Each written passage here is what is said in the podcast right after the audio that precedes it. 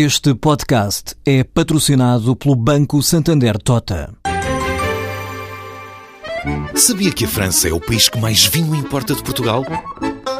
E que os Estados Unidos são o maior importador de calçado do mundo? Ou quais as empresas que importam mais azeite português?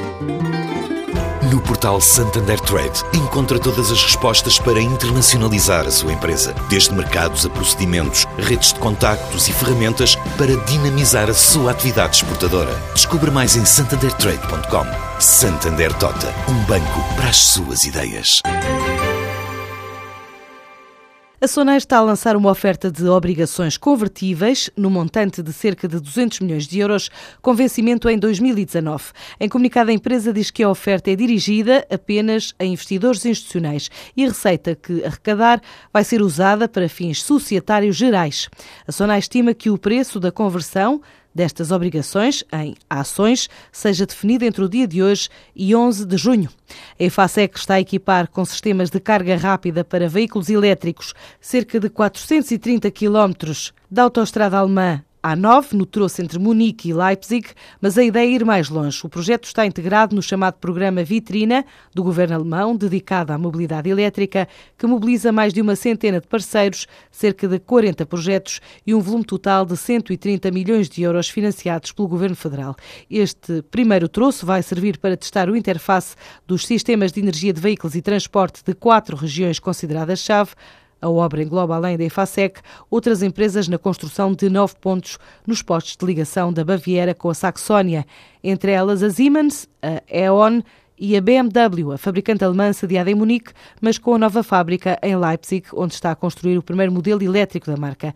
Assim explica Pedro Silva, o diretor da EFASEC Electric Mobility. É o primeiro projeto de equipar uma autoestrada com um sistema de carregamento rápido ao longo de todo o trajeto, por entre Munique e Leipzig para já, mas depois vai ser estendido até Berlim. Isto é, digamos, é um primeiro piloto, depois vai ser replicado em toda a Alemanha, não é? mas a permitir de Munique até Leipzig carro elétrico pode parar a meio para fazer uma carga e prosseguir viagem. É? Este trouxe entre Munique e Leipzig trouxe com alguma relevância porque o projeto envolve o BMW, como se sabe, tem sede em Munique e em Leipzig tem a fábrica nova que produz o veículo elétrico 12 e 3, que lançaram agora. Não é? Isso acaba por ligar a sede da BMW à cidade da fábrica Além deste projeto agora na Alemanha, que se vai estender até Berlim, numa segunda fase, e depois a todo o território alemão, a IFASEC já instalou mais de 3 mil unidades de carregamento em todo o mundo, das quais mais de 500 correspondem a carregadores rápidos. A empresa detém contratos em mais de 20 destinos, que para além da Alemanha incluem a Holanda, a Noruega, a Suécia, os Estados Unidos, a Ásia, também o Médio Oriente e a América Latina. Sem revelar o valor do contrato, a Laros anuncia que foi selecionada para equipar um hotel de luxo em Luanda de uma cadeia norte-americana. A empresa portuguesa desenvolveu uma linha de mobiliário urbano exclusiva, inspirada na arquitetura do edifício, e desde 2011 que a Laros fabrica mobiliário urbano para projetos do mercado angolano, como a Baía de Luanda, e também lançou uma nova linha em Bodeiro, inspirada na árvore de referência da paisagem angolana.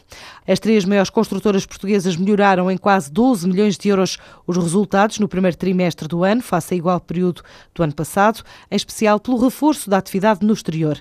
A Teixeira Duarte aumentou o lucro e compensou a queda do mercado interno com o crescimento de 12% lá fora. Também o reforço da atividade além fronteiras alavancou o lucro da Motengil em 32,6%. Em especial o reforço da atividade fora da Europa, onde as vendas e a prestação de serviços recuaram quase 20% nos primeiros três meses do ano. Já a Soares da Costa reduziu prejuízos para um milhão de euros com o aumento de capital da construtora do grupo com a entrada do empresário angolano António Mosquito.